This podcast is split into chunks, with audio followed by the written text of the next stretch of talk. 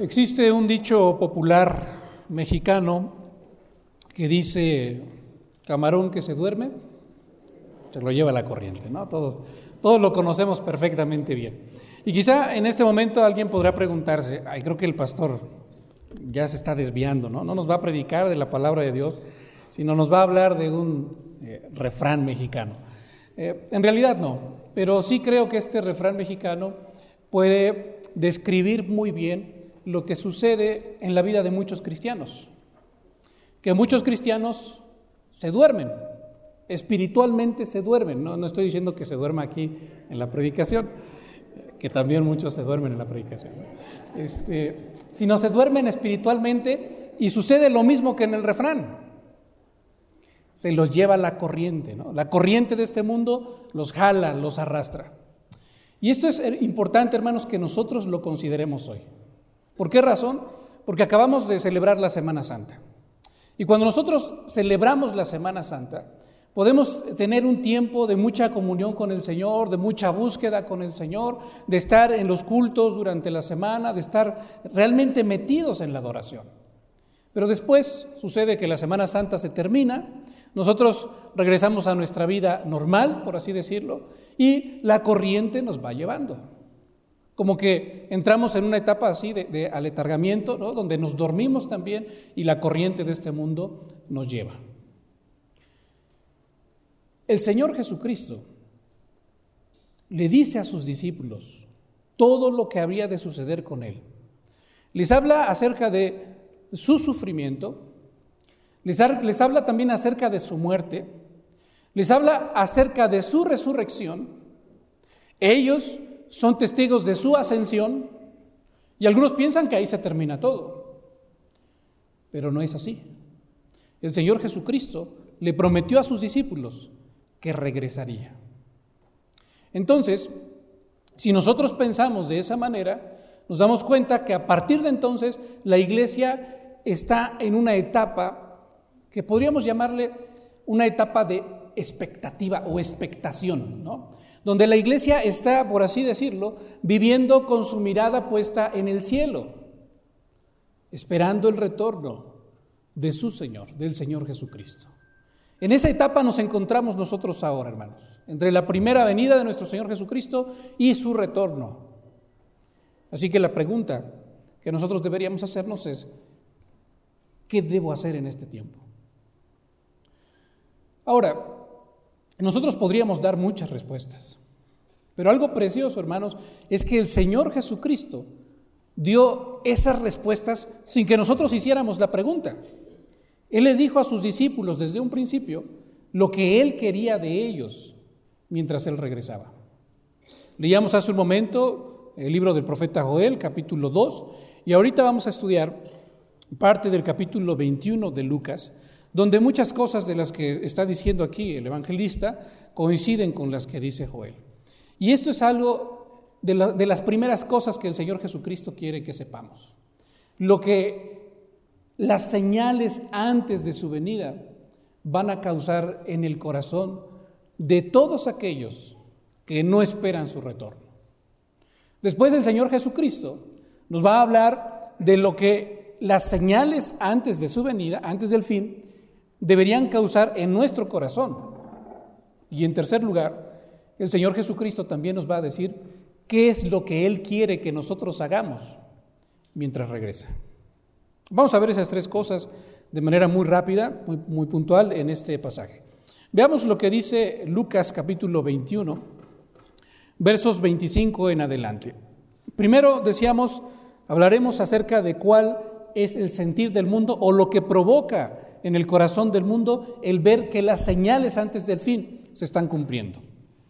Son señales terribles, ¿no? Señales que se han mencionado inclusive antes. Si usted fija su mirada así muy rápidamente en el mismo capítulo 21, pero por ejemplo, en los versos 7, 8, 9 y 10, eh, vea que los discípulos le preguntan al Señor Jesucristo, Maestro, ¿cuándo será esto? Estoy leyendo el verso 7. ¿Y qué señal habrá cuando estas cosas estén para suceder? Entonces el Señor Jesucristo les dijo, mirad que no seáis engañados, porque vendrán muchos en mi nombre diciendo, yo soy el Cristo, Y el tiempo está cerca, mas no vayáis en pos de ellos.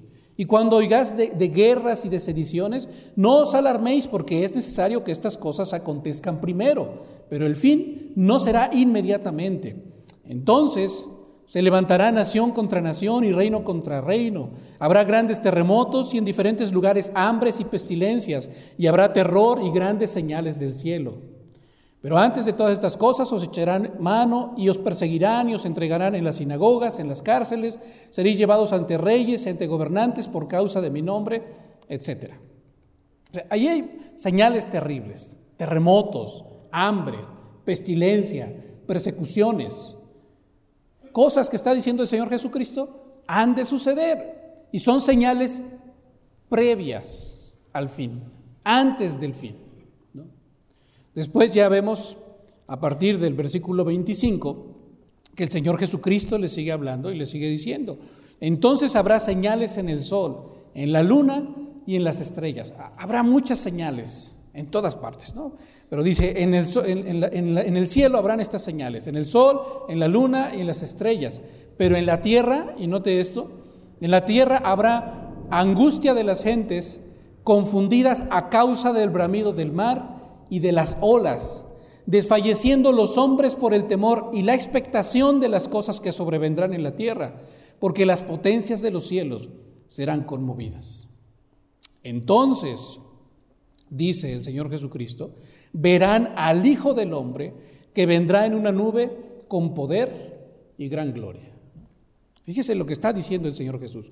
Las cosas que están sucediendo en los cielos, las grandes señales, también algunas cosas están sucediendo en la tierra, pero fíjese lo que dice el Señor Jesús, que estas señales van a causar en el corazón de la humanidad. Tres palabras quisiera yo destacar aquí, dos del verso 25 y una del verso 26. Las dos del verso 25 son angustia y confusión. Y la del verso 26, desfalleciendo, dice. Angustia, confusión, desfallecimiento. Eso es lo que estas grandes señales van a causar en el corazón de aquellos que no esperan la venida del Señor Jesucristo. Va a haber realmente terror en su corazón. Y nosotros podríamos preguntarnos, ¿por qué causa? ¿Por qué razón? Pues porque ellos no tienen esperanza y porque lo único que ellos han de recibir en el retorno de nuestro Señor Jesucristo es juicio. Entonces, es natural que todas estas señales ocasionen en su corazón estas cosas. Angustia, confusión, desfallecimiento. El Señor Jesucristo quiere que nosotros sepamos esto. Y quiere que nosotros lo sepamos porque también Él quiere que nosotros reaccionemos de manera diferente ante todas estas cosas. Esto es muy necesario que lo sepamos, porque hay muchos cristianos que al ver que las cosas, que estas señales se están cumpliendo, pues empieza a haber cierto temor en su corazón. Pero fíjese lo que dice el Señor Jesucristo. Bueno, retomo desde el verso 27, ya vimos eh, todas aquellas señales. Verso 27 dice, entonces verán al Hijo del Hombre que vendrá en una nube con poder y gran gloria. Verso 28, cuando estas cosas comiencen a suceder, erguíos y levantad vuestra cabeza, porque vuestra redención está cerca. ¿Nota usted la gran diferencia de las cosas que suceden o deben suceder en el corazón de aquellos que no esperan la venida del Señor Jesucristo y de aquellos que sí le esperan? En unos, como ya lo dijimos, habrá angustia, confusión y desfallecimiento. Pero en nosotros, en mis discípulos, dice el Señor Jesús, debe haber una actitud completamente diferente. Lo que yo quiero, dice el Señor Jesucristo, es que ustedes, lo dice así otra versión, la nueva traducción viviente, yo quiero que ustedes se pongan de pie y levanten su cabeza. Yo quisiera que usted me ayudara en esto, hermano. ¿Qué es lo que está queriendo decir el Señor Jesucristo cuando nos está diciendo, yo quiero que ustedes se pongan de pie y levanten su cabeza? Está hablando de una postura física. Pero ¿qué denota esta postura? Todas esas señales se están cumpliendo. El mundo se está convirtiendo en un caos. Es terrible. Hay mucho temor en el corazón de los que nos rodean. Y el cristiano está siendo llamado a ponerse de pie y levantar su cabeza. Eso, hermanos, denota seguridad, denota esperanza y denota serenidad. Aquel que es capaz de hacer eso en medio del caos, en medio de todas estas señales terribles, es porque tiene algo dentro de su corazón mucho más fuerte y mucho más importante que todas esas cosas que están sucediendo a su alrededor. Y para empezar, eso es lo que el Señor Jesucristo quiere, que todos nosotros, que todos sus discípulos tengamos en nuestro corazón. Que nuestra esperanza de su retorno sea tan, tan grande, que nuestro anhelo de, su regreso sea tan profundo, sea tan fuerte, que entonces pase lo que pase a nuestro alrededor, nosotros podamos hacer esto, nos pongamos de pie y levantemos nuestra mirada al cielo, esperando serenamente que nuestro Redentor regrese, esperando ese momento, porque así lo dice el Señor Jesucristo. Vuelva a ver lo que dice el verso 28. Cuando estas cosas comiencen a suceder, erguíos y levantad vuestra cabeza. Y le añade, nos da una razón porque dice, porque vuestra redención está cerca. Y esto puede traer mucha confusión al corazón de algunos, porque podríamos decir, oiga, no acabamos de celebrar la Semana Santa y en la Semana Santa veíamos que nuestra redención ha sido completada por el sacrificio de nuestro Señor Jesucristo en la cruz. ¿Acaso no Él ya ha tomado nuestro lugar y nos ha comprado y ya le pertenecemos y tenemos pleno acceso al Padre? Por supuesto que sí. Nosotros podemos tener ya esa seguridad de salvación porque hemos sido comprados por la sangre del Señor Jesucristo. En ese sentido, nosotros ya estamos redimidos. Pero todavía falta, hermanos, un momento de la historia donde esa redención se hará manifiesta en toda la creación, donde aún la misma creación será renovada por el poder de nuestro Dios.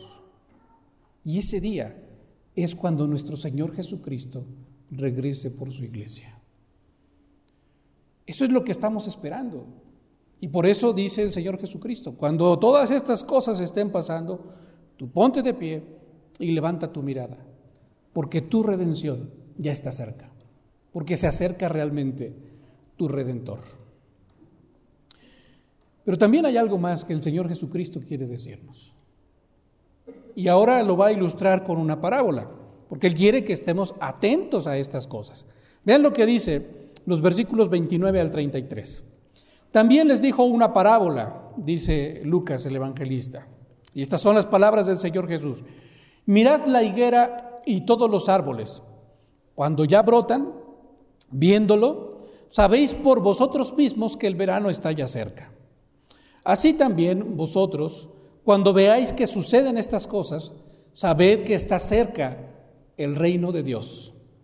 De cierto os digo que no pasará esta generación hasta que todo esto acontezca. El cielo y la tierra pasarán, pero mis palabras no pasarán, dice el Señor Jesús. Con esta parábola el Señor Jesucristo les está diciendo, miren, así como ustedes van caminando y de repente se dan cuenta que los árboles comienzan a dar su fruto o comienzan a florecer, y ustedes dicen, oye, el verano ya está cerquita, ya está entrando el verano, el Señor Jesucristo dice, cuando ustedes vean estas cosas, sepan que ya mi venida está cerca, yo ya estoy cerca estén atentos a estas señales, así como uno está atento a las cosas que suceden en, los árboles, ¿no? En la higuera o en el resto de los árboles, dice el Señor Jesús, y sepan que estas cosas ya están cerca. Ese es un segundo llamado que nos está haciendo el Señor Jesucristo.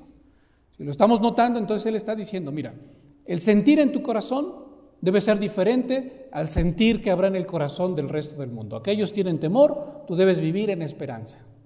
En segundo lugar, tú tienes que estar atento a cuando estas señales acontezcan, para que sepas que el tiempo ya está cerca. Pero aquí de nuevo nos convendría hacernos una pregunta. ¿Por qué quiere el Señor Jesucristo? No solo que tengamos una actitud diferente, sino también que estemos atentos a estas señales. Por una razón muy importante, la que decíamos en un principio. Porque si no estamos atentos, si no vivimos a la expectativa de la segunda venida de nuestro Señor Jesucristo, entonces nos vamos a dormir. Entonces, el sueño, por así decirlo, espiritualmente hablando, nos va a ganar y la corriente de este mundo nos va a llevar por donde quiere llevarnos. Y no nos vamos a mantener firmes en lo que el Señor nos ha llamado, en lo que Él quiere para nosotros. Note lo que sigue diciendo el Señor Jesucristo. Ya ha dicho todas estas cosas, ya les dijo, quiero que estén atentos. Y ahora en el verso 34, perdón, en el verso 34, Él le dice a sus discípulos, y esto te lo está diciendo a ti también, hermano, y también me lo está diciendo a mí. Mirad también por vosotros mismos que vuestros corazones no se carguen de glotonería y de embriaguez y de los afanes de esta vida y venga de repente sobre vosotros aquel día. Preciosas las palabras de nuestro Señor Jesucristo. Mirad por vosotros. Mira por ti mismo. Otra manera de decirlo, cuida tu corazón. Cuida de tu vida espiritual. Fíjate en lo que hay en ti y fíjate lo que estás haciendo con tu vida. Y después las palabras que usa son bastante fuertes y profundas. Porque ¿qué es lo que debes mirar acerca de ti mismo? Dice el Señor Jesús, mira que tu corazón no se cargue. ¿Qué quiere decir eso de cargarse? Nosotros quizá podríamos imaginarnos, ¿no? Un costal, un recipiente, donde le vamos echando, donde le vamos poniendo y poniendo y poniendo cosas, y lo vamos llenando y lo vamos cargando. El Señor Jesucristo dice que con nuestro corazón puede pasar exactamente lo mismo. Podemos estarlo llenando y cargando de muchas otras cosas. Y menciona el Señor Jesucristo tres cosas específicamente. ¿Cuál es la primera que menciona? Dice que vuestros corazones no se carguen. Primero dice de glotonería. Segundo, de embriaguez. Y tercero, de los afanes de esta vida. estos tres conceptos, hermanos, podrían tomarse de manera literal. Y diríamos, bueno, glotonería, pues es aquel que come mucho, que come un montón, ¿no? Embriaguez es aquel que se la pasa con la botella de vino y se la pasa borracho. Nosotros podríamos tomar esas palabras así de manera literal. Pero deberíamos también pensar, hermanos, en lo que hay detrás de esos conceptos. Piense usted un poco en qué tienen en común el hecho de que una persona se dedique a la glotonería o que una persona se dedique a la embriaguez. El de la glotonería diríamos, pues no está pecando tanto porque pues al fin de cuentas es comida. A lo mejor el de la embriaguez sí está pecando más porque es vino y porque está perdiendo eh, ya no está en sus cinco sentidos, ¿no? Como decimos. Pero si usted lo nota, hermano, esas dos cosas tienen algo en común. ¿Qué es lo que tienen en común? Que tanto el glotón como el que se está viviendo en embriaguez, lo único que está haciendo, hermanos, es pensar en su propio disfrute. En lo único que está pensando es en gozar de la vida, disfrutar de las cosas de este mundo. A veces quizá con, este argumento de, bueno, solo se vive una vez, y entonces si yo estoy aquí en este mundo, pues voy a disfrutar de todas las cosas que hay. Además, Dios las ha creado, Dios creó tanto la comida como también creó el vino y entonces yo puedo dedicar mi vida a eso. Es cierto, Dios creó la comida. Es cierto, Dios creó el fruto de la vid, de donde viene el vino. Y cuando nosotros vamos, por ejemplo, al libro de Eclesiastés, el escritor Salomón le dice al ser humano que el bien del hombre, de toda su labor, es que coma, beba, disfrute de su trabajo. Pero hay una gran diferencia entre lo que nos enseña Salomón, o lo que nos está diciendo de disfrutar de nuestro trabajo y disfrutar de la vida que es un don de Dios, y, como lo está diciendo el Señor Jesucristo, dejar que nuestro corazón se cargue de glotonería y embriaguez. No sé si usted nota la diferencia. Quizás sea una diferencia muy sutil, pero el que está dejando que su corazón se cargue de glotonería y embriaguez, está haciendo de eso lo más importante de su vida y se está olvidando por completo de Dios. Eso no es lo que está enseñando Salomón en Eclesiastés, porque si usted va y lee todo el libro de Eclesiastés, al final se va a encontrar con que Salomón dice, ¿cuál es el fin del hombre? Que tema a Dios, que busque a Dios y que tema de Él, porque ese es el todo del hombre. O sea, Salomón no está enseñando jamás de, como decimos vulgarmente, ¿no? darle vuelo a la hilache, disfruta todas estas cosas y entonces pues no hay nada de malo en eso. Te puedes olvidar de Dios. No, Salomón está diciendo, no, tú puedes disfrutar de la vida. Jamás te olvides de Dios. Jesucristo aquí está diciendo, no dejes que tu corazón se cargue de estas cosas, ni de glotonería, ni de embriaguez. No te dediques solamente a disfrutar de esta vida. ¿Por qué? Porque eso es como dormirse. Eso te va a llevar inevitablemente, aunque tú pienses que no, te va a llevar a descuidar tu vida espiritual. Pero hay una tercera cosa, ¿no? Porque dijo glotonería, dijo embriaguez y además dijo otra cosa, dijo los afanes de esta vida. ¿Qué son los afanes de esta vida? Bueno, podríamos también traducir la palabra afán como trabajo o preocupación. Y los afanes de esta vida todos los tenemos, hermano. Todos tenemos que pagar luz, agua, gas, teléfono, un montón de cosas.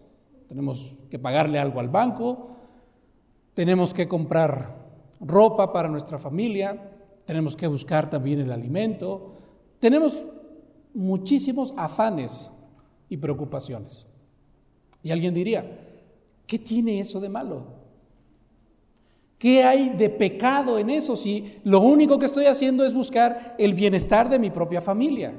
Y eso me lo manda la Biblia, que yo vea por mi familia, que si no soy peor que un incrédulo. Y es cierto. Pero de nuevo aquí la clave está en lo que está diciendo el Señor Jesucristo, que se cargue tu corazón tu corazón entonces no debe cargarse ni de glotonería, ni de embriaguez, ni de los afanes de esta vida. Porque cuando dejas que se cargue tu corazón de todo eso,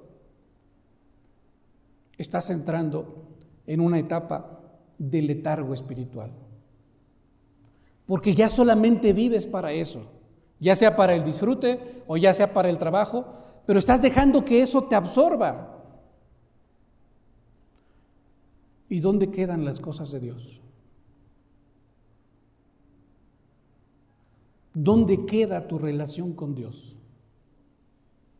Ya sea por una cosa o ya sea por otra, pero tu relación con Dios se está muriendo.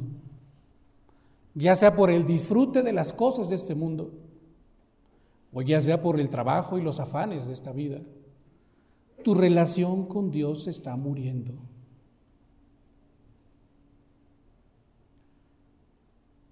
Yo le he preguntado a varios hermanos, ¿cómo está tu relación con Dios? Y a veces la respuesta es confusa. Porque muchos no saben en qué consiste la relación con Dios, la relación personal con Dios. Y la respuesta es, pues mi relación con Dios está bien, pastor. A ver, ¿por qué me dices eso? Pues mire, yo vengo al culto cada ocho días. No me falta comprar mi, librito devocional y todos los días leo mi librito devocional. Y además, ahí el librito devocional al final dice que yo debo hacer una oración. Y leo esa oración y le aseguro, pastor, que yo no salgo de mi casa sin haber hecho eso. Bueno, eso es algo, eso es algo bueno, es algo loable, no estoy diciendo que esté mal. Pero a veces, hermanos, Satanás nos tiene engañados haciéndonos creer que eso es todo y que eso es suficiente. Nos hace creer que no necesitamos una relación más profunda con el Señor. yo quiero preguntarle a todos los que están casados aquí, aún a los que no están casados pero tienen novia o tienen novio, ¿se puede realmente conocer a una persona platicando con Él cinco minutos al día? La verdad es que no. Y nosotros podemos verlo en una relación de noviazgo. Cuando el novio va a ver a la novia, bueno, no le importa hasta dónde tenga que ir, ¿no? Tiene que recorrer dos, tres horas, no le importa, pero llega a donde está la novia. Y si llega ahí a las cuatro o cinco de la tarde, se la pasan platicando y pasan un buen tiempo juntos, se están conociendo. A veces están las 10 de la noche y el novio no se quiere regresar a su casa. Está profundizando en su relación pues, con su novia. Los esposos no me dejarán mentir a este respecto, pero si los esposos no dedican, no apartan un tiempo para, para pasar tiempo juntos, para platicar, para convivir, la relación se va deteriorando poco a poco. Y de repente, sin que se den cuenta, llegan a ser dos extraños viviendo en la misma casa. Bueno, si así sucede con las relaciones humanas, ¿qué nos hace pensar que nuestra relación con Dios puede ser diferente? ¿Qué nos hace pensar que simplemente así, leyendo una pequeña oración de mi devocional eh, y lo hago diario ya es suficiente? ¿Qué me hace pensar que venir al templo y estar aquí una hora y media el domingo en el culto dominical ya es suficiente para toda la semana. La relación con el Señor, hermanos, es una relación personal. Es, él también es una persona. No estamos hablando, no, no estamos diciendo aquí una herejía de que sea un ser humano, pero también es una persona. Tiene personalidad se comunica con nosotros y Él nos ha llamado a eso, a tener una relación personal con Él. Pero esto puede ser descuidado, dice el Señor Jesús, si dejamos que nuestro corazón se cargue de glotonería, de embriaguez y de los afanes de esta vida. No deberíamos de dejar, hermanos, que esto suceda en nuestro corazón. De hecho, el Señor Jesucristo lo dice así. Vuelva a fijar su mirada ahí en el verso 34. Vuelvo a leerlo. Mirad también por vosotros mismos que vuestros corazones no se carguen de glotonería y embriaguez y de los afanes de esta vida y venga de repente sobre vosotros aquel día. ¿Por qué de repente? Si yo ya sé cuáles son las señales y estoy atento como, como aquel que, está, ah, que, ve la, higuera y que ve los árboles que están floreciendo, que están dando su fruto y dice, ya el verano está cerca. Y entonces el cristiano dice, ya la venida de Dios está cerca porque estas señales están empezando a suceder. ¿Por qué de repente? Pues precisamente por esto. Porque como, es, como realmente el disfrute de esta, de esta vida y los afanes de esta vida lo absorbieron tanto que ya no puso atención a lo que estaba sucediendo a su alrededor. Y entonces vino de repente aquel día. Por eso dice el verso 35, porque como un lazo vendrá sobre todos los que habitan sobre la faz de la tierra. verso 36. Y esto viene a confirmar todo lo que hemos dicho.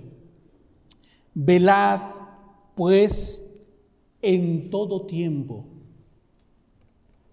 No te duermas.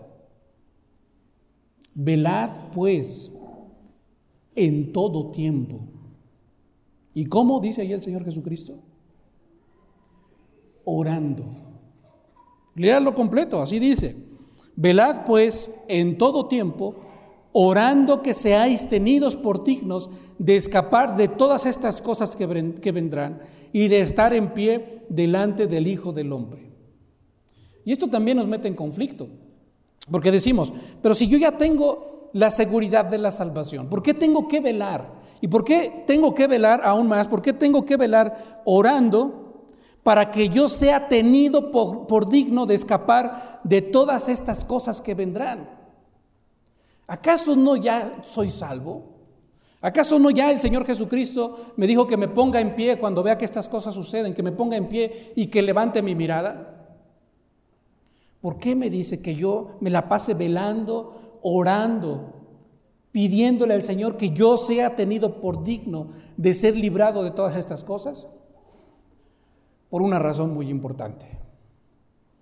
El cristiano, hermanos, aunque ha sido llamado a tener la seguridad de su salvación, debe vivir en este mundo como si no fuera salvo. Eso me suena raro, me suena como a una herejía, pero no es así, hermanos. Debemos vivir en arrepentimiento constante, buscando al Señor, suplicándole, buscarnos, buscando llenarnos y llenarnos y llenarnos más de Él, profundizar en nuestra relación personal con Él. ¿Cómo lo está diciendo el Señor Jesucristo? A través de la oración. Así, hermano, que yo te pregunto en esta hora, de todo esto que está diciendo el Señor Jesucristo, ¿cómo estás tú? ¿Cómo está tu vida? ¿Estás realmente preparado para la segunda venida del Señor Jesucristo? ¿Estás realmente velando? ¿O te estás durmiendo? Y estás dejando que la corriente de este mundo te lleve por donde te quiere llevar. ¿Qué está pasando en tu vida espiritual? El llamado que el Señor Jesucristo, hermanos, que el Señor Jesucristo nos hace, es muy claro. Yo quiero que tú estés velando y que tú estés orando mientras yo regreso. Quiero que permanezcas alerta, porque voy a venir. Pero ¿cómo te voy a encontrar? ¿Dormido o despierto? Oremos, hermanos. Gracias, Señor eterno, por tu palabra. Una palabra que es preciosa, una palabra que confronta, una palabra, Señor, que nos hace llamados muy específicos. No solamente a anhelar con esperanza, con expectación, Señor, tu retorno, sino también es un llamado a que mientras estamos en este mundo, estemos velando en oración estemos suplicando, estemos rogando el ser tenidos por dignos de ser librados de estas cosas. Te rogamos que nos perdones, Señor. Suplicamos a ti tu perdón, porque sabemos, Señor, que no hemos sido fieles en esto, que hemos descuidado nuestra vida espiritual y hemos dedicado, Señor, gran parte de nuestra vida, gran parte de nuestro tiempo ya sea al disfrute de las cosas creadas o a los afanes de esta vida, Señor. Nosotros no queremos, Señor, seguir viviendo en el mismo error. Queremos vivir para tu gloria y por ello necesitamos tu ayuda. Te rogamos, Señor, que así como, como lo dice el salmista, Señor, tú formes en nosotros, en nuestro corazón, esa hambre, esa sed de ti, Señor, y que así como el siervo brama por las corrientes de las aguas, Señor, así anhele por ti, Señor, por tu presencia, nuestra alma, Señor. Queremos ser llenos de ti. Queremos entrar en esa relación perfecta, personal, íntima, profunda contigo, Señor, para que en tu regreso, Señor, seamos tenidos por dignos de ser librados de todas esas cosas. Te, lo rogamos, Señor, te lo suplicamos. Lo hacemos así, Señor, también en tu nombre. Amén.